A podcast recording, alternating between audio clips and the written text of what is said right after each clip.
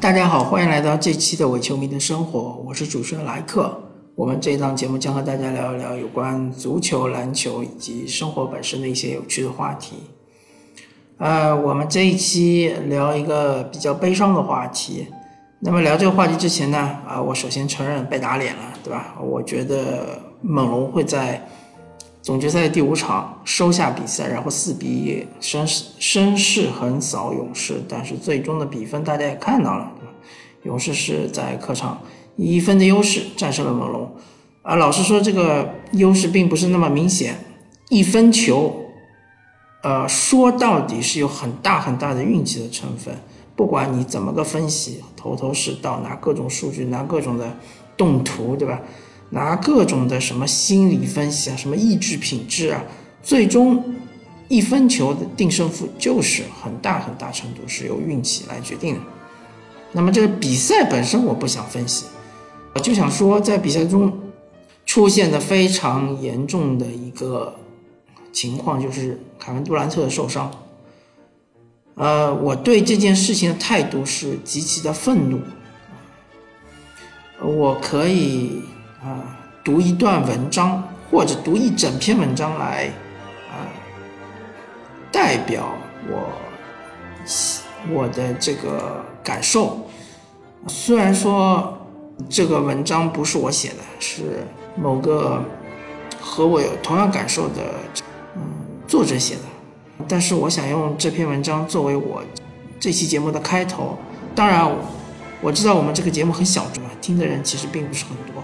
我也不知道我这么做是不是侵犯了他的版权。但是，我觉得没有更好的方法来表达对于这篇文章的喜爱，以及对于他的观点的认同。这篇文章是著名的篮球评论员猫三写的，他是这样开头的。二零一九年总决赛集五开始前，还有三个月即将满三十一岁的杜兰特决定复出。NBC 体育采访了杜克大学脚踝和足部医学专家帕尔克，想问问他对杜兰特复出的意见。帕尔克开篇第一句话就是：“我相信杜兰特是跟腱损伤。”接下来，帕尔克描绘了杜兰特首战可能的模样。他的速度、灵活性、机动性和出场时间都会下降，这会影响到他的跳跃、突破，甚至三分。小腿肌肉很强健，但是和大腿肌肉一样，受伤后需要时间来恢复。换言之，这种伤病不容易好。随着比赛推进，尤其到了第三节和第四节，伴随着疲劳和脱水，他可能会再次伤到小腿，肌肉紧张感会加剧。一旦发力不慎，就有撕裂的风险。那种左右变向的动作取决于小腿肌肉和脚踝的连接稳定性，这样身体才能保持平衡。专家不过如此，预言准确性不算很高。首先，杜兰特的出场时间并没有下降，他在首节只歇了两分二十秒，其中杜兰特跑跳能力并未下降，开局就盖了西亚卡姆就是铁证。当然，影响到三分什么的更是无稽之谈。上来三分，三中三，一度让加拿大航空中心噤若寒蝉。当然，专家犯下最大的错误可能是对杜兰特的伤病预期，根本不用到什么第三节、第四节，就在第二节还剩九分四十九秒时，杜兰特面对伊巴卡一次普通变向就轰然倒地。赛后，全世界都看到了，勇士总经理在赛后发布会上热泪盈眶，杜兰特跟腱损伤。但在一个月前，杜兰特上一次受伤的时候，他的伤病被宣布为小腿肌肉拉伤。此后，几乎每一场勇士赛前都会有人发问杜兰特何时回来。关于这个问题，科尔也许是回应最多的人。他复读机式的回答只提供了一种有效信息：杜兰特伤势不重，可能在总决赛复出。至于具体是什么时候，科尔没有说。G 二之后，勇士追平大比分。杜兰特就处在一种随时可能下一场复出的可能性中。接着，勇士在主场两连败，仅剩一只手抓在悬崖边，上面还踩着伦纳德的大头皮鞋，可能就是两年前他落在格鲁吉亚人脚上的那只脚。杜兰特没有复出。我这里注明一下，格鲁吉亚人就是扎扎帕楚利亚。当你深陷泥沼，仅剩两个鼻孔露出水面，苟延残喘的时候，你首先会做的事情不是追忆你一生是否达到了保尔柯察金的标准。第一件涌上你心头的事情，应当是找个理由，一个为什么你身处绝境的理由。现在杜兰特是一个完美的理由，他是不是可以复出了吗？他看上去或者听起来伤的并没有那么严重。此前十一场季后赛场均三十四点二分，生涯总决赛场均三十一点七分的杜兰特，如果能够复出。当然会对战局产生无法想象的影响，事实也是如此。即使杜兰特击舞只打了十一分钟，也已经足够帮到甲骨文球馆的勇士最后一役延期。所以这根稻草既然已经搓好，为什么还不给老子递过来？至于这样的付出会对小腿肌肉和脚踝之间的连接部位造成什么样的影响，并没有太多人关心。即便到了迈尔斯的哽咽发布会最后，离席前最后一个记者提问：“你们之前说杜兰特是小腿拉伤，现在变成了跟腱受伤，发生了什么？”迈尔斯说：“我不是医生，我不知道之间的关联，这是两个不同的伤病，不同的伤病，不知道两者之间有什么关联。”鲍勃·迈尔斯作为篮球运动员，打过 NCAA，当过体育经纪人。在勇士当了七年总经理，不知道两者之间有什么关联，所以你当然应当理解迈尔斯宣布杜兰特伤病之后的表态。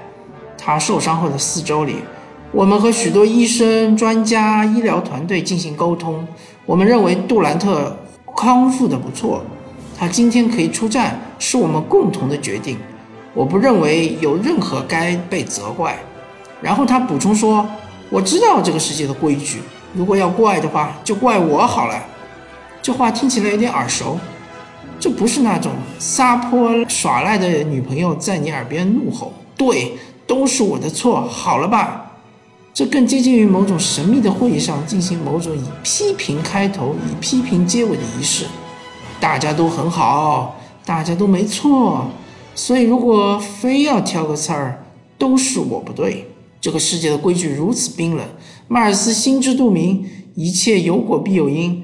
如果勇士让杜兰特上场打球，那么问题的根源既然不是勇士的决策者们，就只能是下了判断那些医生、专家和医疗团队们，以及愿意付出的杜兰特本人。所以，勇士的决策者们，迈尔斯和科尔们，赛后无比骄傲又伤心的老板，就无可指摘吗？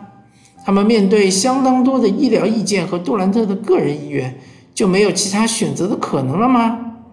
伊戈达拉在集舞前说过这样一段话：“我也经历过类似情况，有人每天来问你能不能打比赛，那会动摇你的精神状态，那可能会让你犹豫不决。我只希望他能够安好，如果他能上场，能够带着自信比赛，那就打吧。但如果他不行，”为何非得向任何人证明任何事？为何要在自身条件不允许的情况下牺牲身体？体育界有时候就会出现这种事情。作为网上冲浪爱好者，杜兰特知道周边的舆论，不难想象那些关于球队内部有人质疑他为什么不复出的言论，那些关于自由市场的阴谋论，那些关于杜兰特希望证明。追梦在几个月前抛出的公式并不成立的说法，会以什么样的频率和流量涌入杜兰特的耳朵？就在几天前，巴克利说杜兰特是我见过脸皮最薄的伟大球员，当时听起来还像是个笑话。怎么，一个裸体加入勇士阵容的巨星脸皮还薄吗？现在看来，巴克利洞察力、洞察人性的水平并不亚于杨老师。杜兰特身边一定充斥着伊戈达拉所谓的声音，于是他犹豫了，于是他决定了，于是他登场了，最终倒下了。现在声音停止了，每个此前发出“你为什么还不复出”质疑的键盘侠都可能因此陷入某程度的自责。有需要的话，他们也可以用同一块键盘敲出“杜兰特对不起”或者“从此一生 KD 粉”之类的点蜡烛文章。运气好和手速够快的话，又是一篇十万加。愤怒是你，质疑是你，悲伤是你，煽情是你，来去自由，变换随意。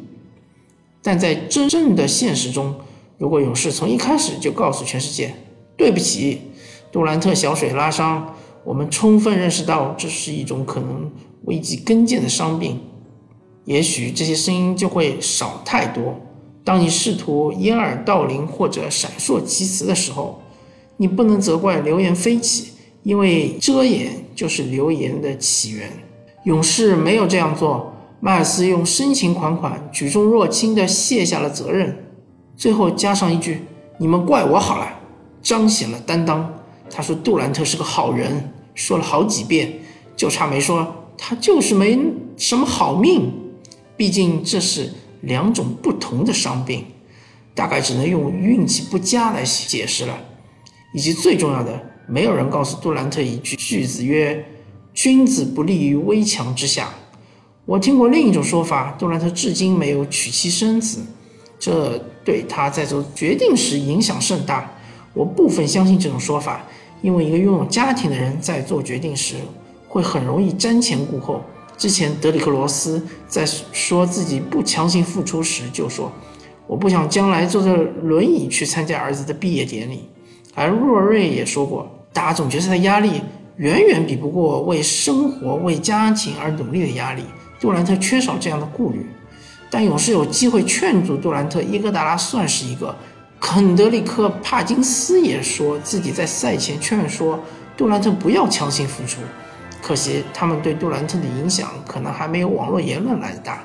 这时候就体现出一个亲舅舅的优越性了。科尔赛后不停地对记者说。医生告诉我，杜兰特不会因为复出而伤得更重。记者说，科尔和迈尔斯脸上表情痛苦，他们有充足的理由去痛苦，不仅仅是眼睁睁看着一个球员受伤而出于共情的痛苦，更因为他们知道自己确实有责任。勇士处理杜兰特的态度和对待其他人实际并没有本质区别。杜兰特一开始是小腿拉伤。始终保持着复出的可能，结果他变成了跟腱撕裂。鲁尼一开始是无限期休战，然后变成了如果他能够忍受痛苦就可以出场，结果我们看到他连续两次摔倒后离场。现在剩下了克莱和考辛斯了。至于医疗意见，我相信勇士和杜兰特都咨询过相当多的医疗团队，但很显然，最终的结果表明，相当多并不代表足够多。在关乎职业生涯的伤病面前。医疗意见应当适用最大风险原则，只要有一家认定你为无法出战，你就不应该冒险出战。现在杜兰特已经飞往纽约确认跟腱伤势，是不是伦纳德推荐的我不知道，但他应该早点出发的，因为没有人会同情遭遇这种严重伤病的球员。考辛斯就是一个典型的例子。去年七月初，他的电话始终没有响起时。你不知道他内心究竟面临何等悲凉和绝望。与此同时，因为也没有人会因为球队善待球员而对其高看一眼。科比跟腱断裂后，湖人也是一个典型例子。他们以极大的诚意善待了球队的门面，结果又如何呢？无论日后迈尔斯对杜兰特说一声“我养你啊”，还是像安吉对小托马斯一样事后表达充分的痛苦和爱。二零一九年六月十一日，总决赛 G 五这出悲剧已经无可逆转，落下浓厚的第一笔。对于球员和球队来说，皆是如此。这件事情唯一留存的意义，就是杜兰特会成为未来联盟的一个经典案例。他讲述的故事，就是伦纳德没有讲完的。阳光底下无心事，而且他还擅长翻来覆去的给你看各种可能。当然，也有人会提起体育精神。这难道不是杜兰特悲剧给我们提供的意义吗？就像韦德说的，即使杜兰特曾经有过那么多成就，这是我最为敬佩的一次。他知道自己身体不适，但他想登场与兄弟并肩作战，那就是体育，那就是爱。体育精神外围实在太长。身处和平年代，人们无法再从铁与血中提炼英雄，而一场 NBA 比赛。则可能给他们提供这样绝佳的机会，特别当那些他们心仪的球员出现伤病之后。诚然，运动员如果能为了某个明确的目标，用意志力克服肉体上的缺陷。无论最终的结果是成功还是失败，都是高尚的行为。我从来不赞成球员带伤复出，从罗伊到姚明，从阿尔德里奇到杜兰特，我都不赞成他们的行为。只是他们既然这么做了，就足以说明他们是什么样的人。这确实是一种精神或者高尚。但是如果将这样的高尚一遍又一遍地引述出来，撇去比赛本身，乃胜根本没有任何比赛。只对伤病的痛苦反复咀嚼、慨叹人生无常、时不语的行为，就远远称不上高尚。因为你并非高尚的执行者，你只是痛苦的咀嚼人。品味痛苦往往出乎无奈，如果是发自主动，近乎变态了。我几乎可以想象，在未来我们追忆杜兰特的时候，会如何把玩这种情绪。像撩拨年轻读者们的心，赚取何等廉价的点击和眼泪。曾有记者问姚明这样一个问题：“你喜欢听什么样的美国音乐？”姚明的回答是：“我喜欢听国歌，每年至少八十二次。”是的，姚明并不想受伤，并不想用建立在伤病基础上的体育精神来掩盖一切。如今杜兰特追求的可能和当时姚明别无二致。不过是站着打球，而非躺着接受赞美，好吧？引用完毕。那这篇文章写的非常的精彩啊！猫三这位作者是我非常喜欢的一位作者，他极尽讽刺之能事，来讽刺呃勇士的管理层。为什么我对这件事情非常的愤怒呢？首先，如果不是杜兰特，而是某一位。无名的非常边缘的球员，同时和我们中国也没有任何的关系。比如说 J.J. 巴利亚，对吧？啊，这样一位老将，对吧？他为了球队的胜利，甚至于为了假设独行侠又进入总决赛，他为了再品尝一次总决赛总冠军的滋味，他冒险带伤复出，最终就是整个职业生涯报销。我相信，可能整个舆论不会那么的哗然，或者。大家的反应不会那么的大，但是我觉得我个人的观点还是一样的。任何球员不应该为了任何球队的团队利益而做出任何牺牲身体健康的行为。我并不是说完全不赞成任何球员带伤去打比赛，或者说是带伤去就是呃为球队争取荣誉，甚至总冠军。其实这次总决赛带伤的球员还挺多，比如说莱昂纳德，他明显膝盖是有伤的；比如说若瑞，他是应该是手指有问题的，可能是骨折，可能是这个错位；比如说库里，他手指也是有问题的，对吧？之前应该也是错位。汤普森，对吧？他的小腿是拉伤。其实汤普森这个伤是有点严重的。从我本人的角度来说，我其实不愿意看到汤普森出现在球场上，因为。很有可能会导致更严重的伤势，而这个更严重的伤势会导致汤普森他作为一个完全自由球员，他的下一份合同会出现很大的问题。包括鲁尼，鲁尼也是一位完全自由球员，他的这个肋骨的软骨骨裂或者是骨折带伤打球，但是他们的严重程度都是没有杜兰特这么大。杜兰特本身这位球员其实。如果大家熟悉我的节目，就知道我是火箭球迷。我当然并不喜欢杜兰特他这样的人设，以及我并不喜欢杜兰特这个球员，因为毕竟杜兰特他当年在雷霆风生水起之前，他首先是被雷霆选选秀第二顺位选中。那这第二顺位的话，当时第一顺位是奥登。众所周知，当时他们其实天赋差距挺大的，就是说。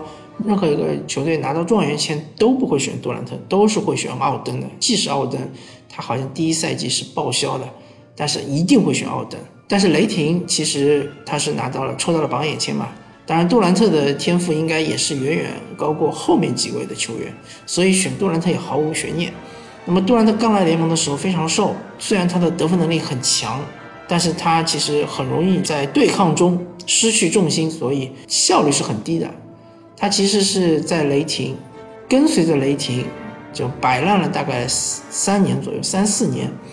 然后这三四年中，雷霆就是不断的给他球权，不断的加，不断的加，加到一个非常高的值，让他不断的去锻炼，让他从场均十几分到二十分，将近二十分到将近二十五分，不断的上升。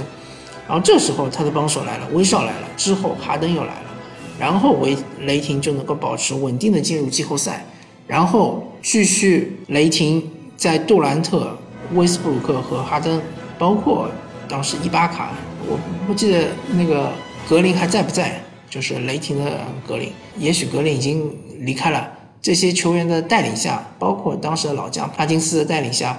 第一次闯进了总决赛，然后虽然说他们经历了哈登的离开，然后又经历了一段时间威少的受伤、杜兰特的受伤、各种受伤，但是最后他们最后的辉煌就是和七十三胜勇士打的西部决赛，最终功亏一篑。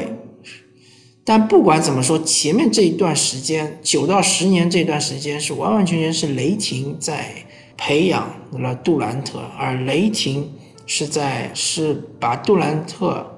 伴随着杜兰特的成长，从一个菜鸟、天赋比较高的菜鸟，成长为一个联盟顶尖的杀手，对吧？MVP 的球员，MVP 级别，也得到了 MVP 奖杯的球员。最终，杜兰特当然是人各有志，他选择了最艰难的一条路，去了勇士，加入七十三胜勇士。他也得到他想要得到的东西，勇士反过来也得到了他们想要得到的东西，因为杜兰特加入。他们才能非常轻松的拿下了连续两年的总冠军。我相信，如果杜兰特没有加入勇士的话，勇士很难说是，特别是第一年，他们七十三胜已经被骑士翻盘，四比三翻盘了之后，骑士才是卫冕冠军。勇士是很难用他们当时的阵容去击败骑士，我觉得几乎是不可能。因为当时巴布萨应该也退了啊，斯佩斯他们也是放弃了。还有，当然巴恩斯主要是因为他要释放空间来签杜兰特，所以巴恩斯也放弃了。即使巴恩斯留下来，他们在西部也要面对，比如说马刺，当时还是有卡哇伊的马刺，还要面对保罗、格里芬、小乔丹、杰杰雷迪克的快船，还要面对双少的雷霆，对吧？本身西部已经很不容易了，东部。三巨头的骑士其实是很轻松的就杀出了东部，然后最后总决赛面对骑士并没有那么好打，所以杜兰特已经为勇士带来了两座冠总冠军，而勇士当然杜兰特去了勇士，他也拿到了他想要拿到的两枚总冠军戒指和两个 FMVP，但是现在在这个三连冠的当口，在这个勇士。呃，几乎已经处于绝望状态的，在总决赛的这样一个当口，杜兰特却做出了一个非常不理智的决定，就是带伤上阵，带着非常严重的伤上阵。这里我要说清楚，这个伤非常严重，不是说像卡哇伊这种膝膝伤，或者像是库里的手指骨折，或者说洛瑞的手指骨折，或者是手指脱臼，它不是一个概念。这个伤病会危及到整个职业生涯，因为大家知道这个跟腱的问题可大可小，呃，或者说几乎是一个篮球运动员的杀手。而最最终的结果我们也看到了，对吧？其实是不出所料的，并没有大家想象中那样，好像是真的是运气特别差啊，不存在这种情况啊。我相信勇士的管理层，包括斯蒂夫科尔，包括他的教练团队。包括其实杜兰特他本身的私人医生团队、医疗团队，其实对这个事情是很清楚的，他们知道他们冒着多大的风险做去做这件事情。我相信在整个决策过程中不可能出现没有任何人反对的。勇士管理层说这是经过很多团队或者说经过大家一起商量做出的决定。我相信在这个商量过程中是有肯定是有反对声音的，而。杜兰特他本身其实，他肯定是对自己的身体是要负责，是有责任的。但是，他并不意味着勇士他就这个管理层对这件事情就没有责任。其实管理层对这件事情的责任也非常的大。就比如说，杜兰特刚伤的时候，他就不应该把这个伤势遮遮掩掩，搞得说难听一点，就是希望大家来询问杜兰特的伤势。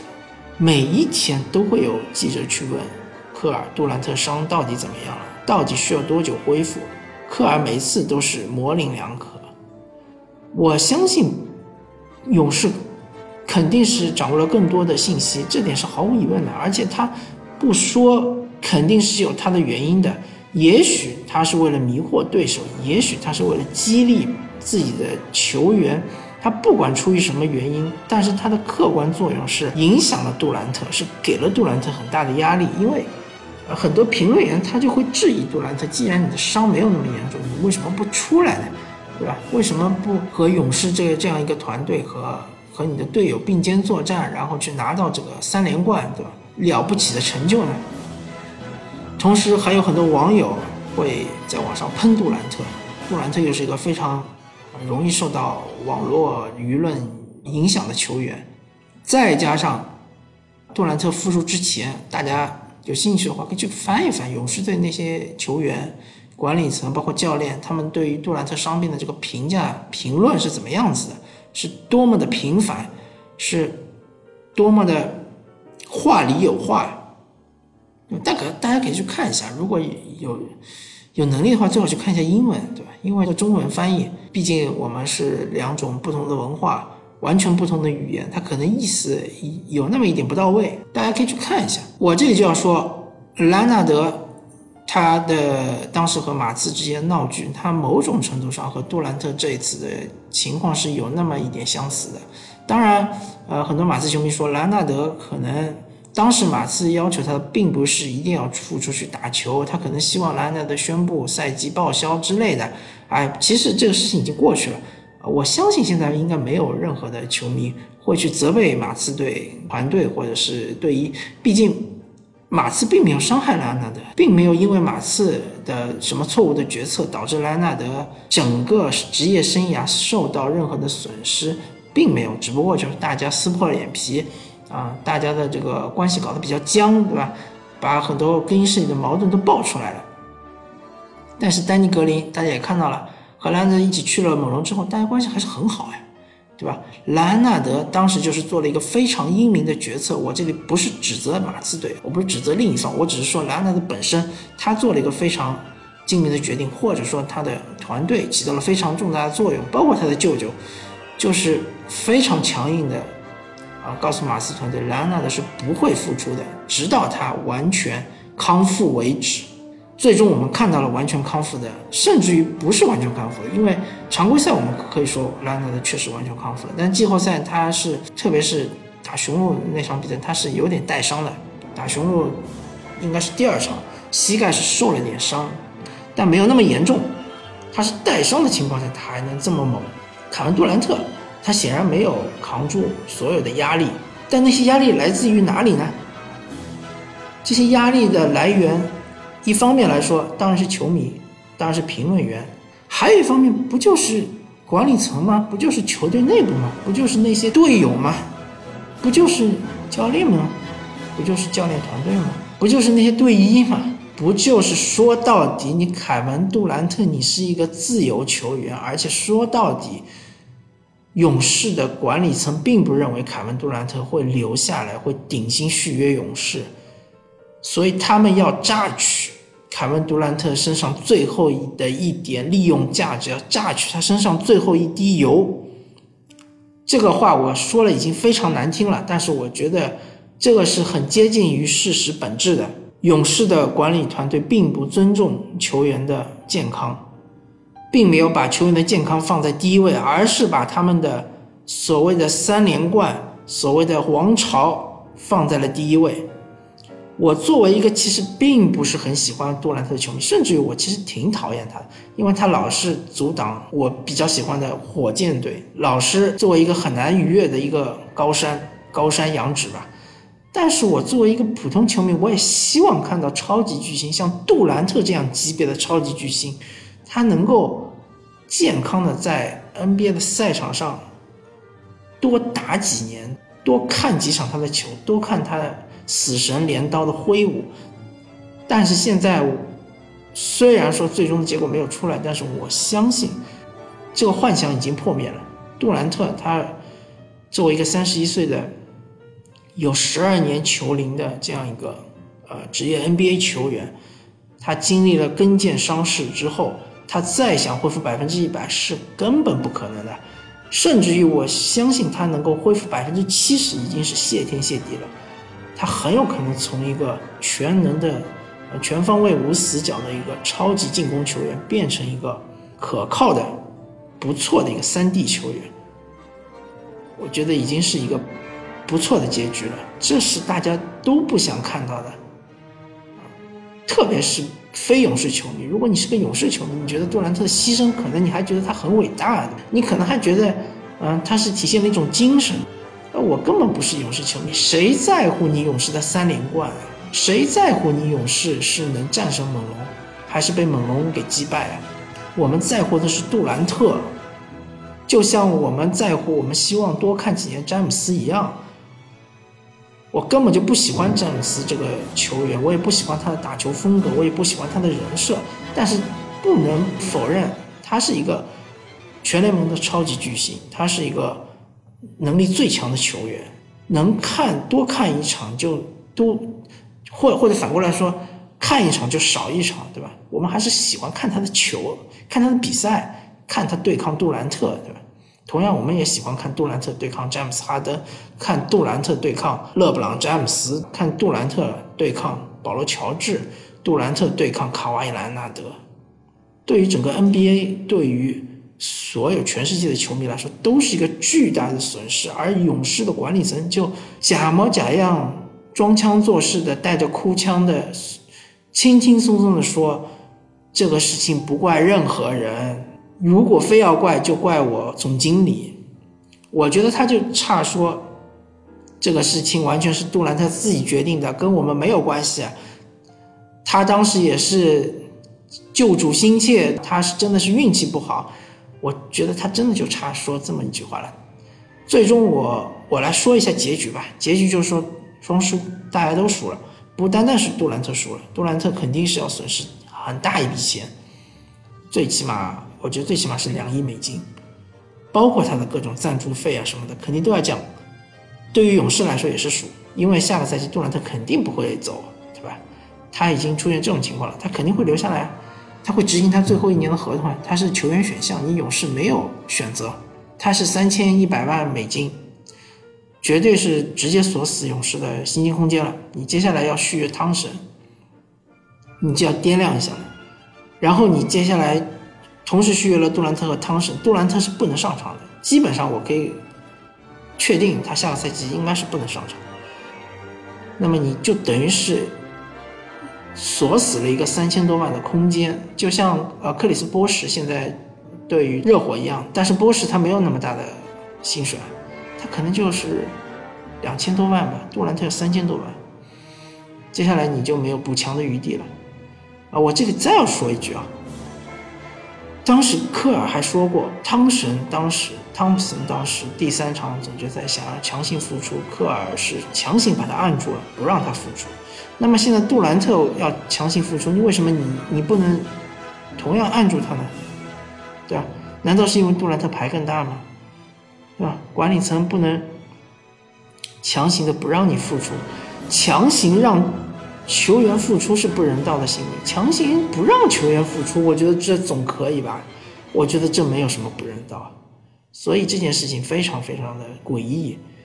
呃，勇士管理层和勇士教练团队，包括勇士的医疗团队，有不可推卸的责任。同时，你大家看一看，勇士队他他的这些有伤病的球员，库里，我可以说他这个伤病其实不是很严重的。再怎么打不会影响他的职业生涯，那你让他带伤打没有问题，是吧？大家这都很理解。汤神呢？汤神他这个小腿拉伤可大可小，如果再次受伤，这个风险也很大。我不知道会不会影响他的整个职业生涯，但是肯定会影响他下一份合同，这是毫无疑问的。那么鲁尼呢？鲁尼他只是一个角色球员，大哥，他只是一个整个联盟的边缘球员。他他是总决赛打得很好，季后赛也打得不错，对吧？但是他的前提是建立在整个勇士强大的体系之下，对吧？他能够抢前上篮板，他能够在篮下补篮，很厉害。但如果你把他拿到其他球队的体系里面去，对吧？把他拿走之后，大家不清楚他到底能体现多大的价值。所以鲁尼，除非还是愿意底薪留在勇士，否则的话，他想拿一份稍微大一点的合同，我不说很大吧，就是迷你中产吧，五百多万，或者说中产合同九百多万，他想拿这样的合同，他还要证明自己。你现在让他带伤上阵，你对他是极大的不负责任。他就算拿到了三连冠，作为一个三连冠的球员，你凯文鲁尼你能有多大的身价？大家对你的认可到底有多大呢？除了勇士的球迷之外，大家对你有多大的认可呢？我我完全不觉得。所以说，呃，这一期的节目比较愤慨，所以和大家稍微的聊一聊。我个人对杜兰特受伤的这样一个看法，感谢大家收听吧，我们下期再见，拜拜。